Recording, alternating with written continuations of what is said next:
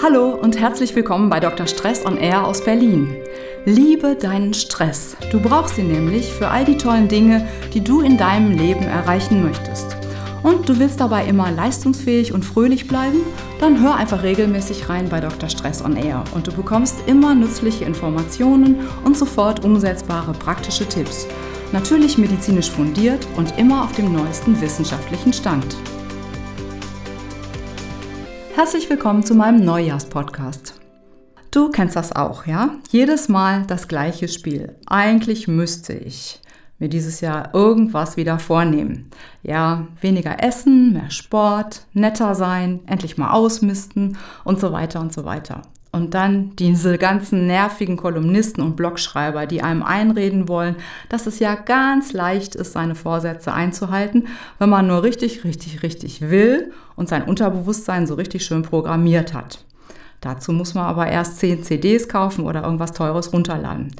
Naja, kennen wir alles und hilft eben auch nichts.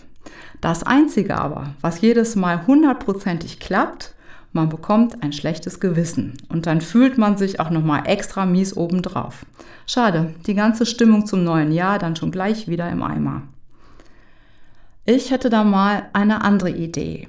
Schauen wir doch mal, ob das schlechte Gewissen wirklich so schlimm ist. Wäre doch blöd, wenn es nur dazu da wäre, um uns zu quälen. Vielleicht hat es ja sogar eine wichtige Aufgabe. Mein schlechtes Gewissen zum Beispiel meldet sich immer lautstark, wenn ich die Wahl habe zwischen zwei Aktivitäten, zum Beispiel zum Sport gehen oder im Sessel liegen bleiben. Oder ein etwas heftigeres Beispiel, wenn ich die Wahl habe, die Oma im Heim zu besuchen oder mit einer Freundin einen Kaffee zu trinken, weil sie über irgendwas Wichtiges reden will. Dann fängt es an, das schlechte Gewissen. Nämlich schon bei der Überlegung, welche der beiden Optionen ich verfolgen soll. Und das sollte uns doch misstrauisch machen. Es kommt schon, bevor wir überhaupt was gemacht haben. Und das hat doch bestimmt einen Sinn.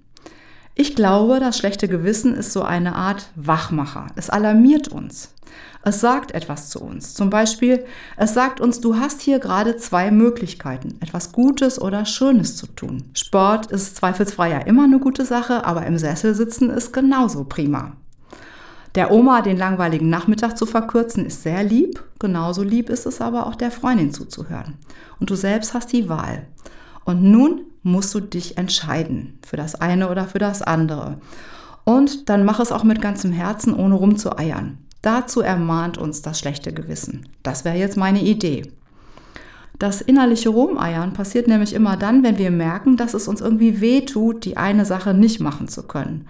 Und so wollen wir dann den Schmerz ein wenig zukleistern mit diesem Ja, aber und eigentlich wollte ich ja und so weiter. Aber dadurch wird das Ganze ja nur schmierig, langwierig und quälend.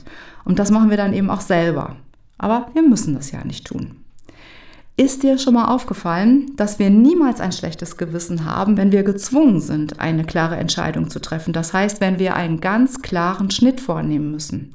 Dann haben wir eindeutig eine bestimmte Handlung gewählt, spüren aber auch das Bedauern, dass etwas anderes eben nicht ging. Wir lösen uns dann aber von dieser Option und damit lassen wir auch den Schmerz los. Das wäre doch was fürs neue Jahr, sich so ganz klar zu entscheiden für das eine oder das andere. Und wenn ich genau weiß, dass ich wieder keinen Sport machen werde, dann quäle ich mich eben auch nicht weiter mit dem schlechten Gewissen. Das heißt aber auch, dass ich bereit bin, die Konsequenzen zu tragen. Wenn wir also das schlechte Gewissen als ein Warnsignal sehen, das immer anzeigt, dass wir uns noch nicht ganz klar entschieden haben, dann bekommt es eine ganz andere Bedeutung. Es hilft uns nämlich, uns besser kennenzulernen und es hilft uns, genau die Entscheidungsstärke zu gewinnen, mit der wir gut ins neue Jahr hineingehen können. Da fällt mir ein kleines Ritual ein, das wir letztes Jahr zu Silvester bei meiner Freundin Michelle ausgeführt haben. Jeder hat Dinge auf Zettel geschrieben, die er im neuen Jahr loswerden möchte. Dinge, von denen er sich aus tiefstem Herzen trennen will, zum Beispiel Personen, Eigenschaften, Umstände, Gegenstände oder Verhaltensweisen. Und diese Zettel wurden dann feierlich in einem Zinkeimer im Zimmer verbrannt. Alle schauten zu, alle schwiegen, alle konzentrierten sich auf ihre klare Entscheidung, die sie getroffen hatten. Dann war das kleine Feuerchen verloschen und die Party rauschte aufs neue Jahr zu. Ich verrate jetzt nicht, was ich aufgeschrieben hatte, aber ich bin es tatsächlich losgeworden. Einfach so. Und in diesem Sinne wünsche ich dir ein schönes Jahr 2017 ohne lästige Vorsätze und ohne schlechtes Gewissen, aber mit viel Klarheit und Leichtigkeit. Und wenn du Lust hast, dir ein richtig schönes Jahr zu machen, dann hör in zwei Wochen wieder meinen neuen Podcast über das Lachen. Diese kleine tolle Sache mit der magischen Wirkung. Ich freue mich natürlich, wenn wir weiter in Verbindung bleiben und du dich mit mir über Social Media vernetzt.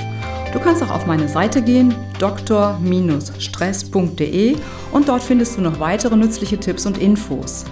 Wenn du eine Frage hast oder dich ein Thema ganz besonders interessiert, dann schreib mir doch einfach eine E-Mail und ich sage dir dann etwas dazu in einem meiner nächsten Podcasts.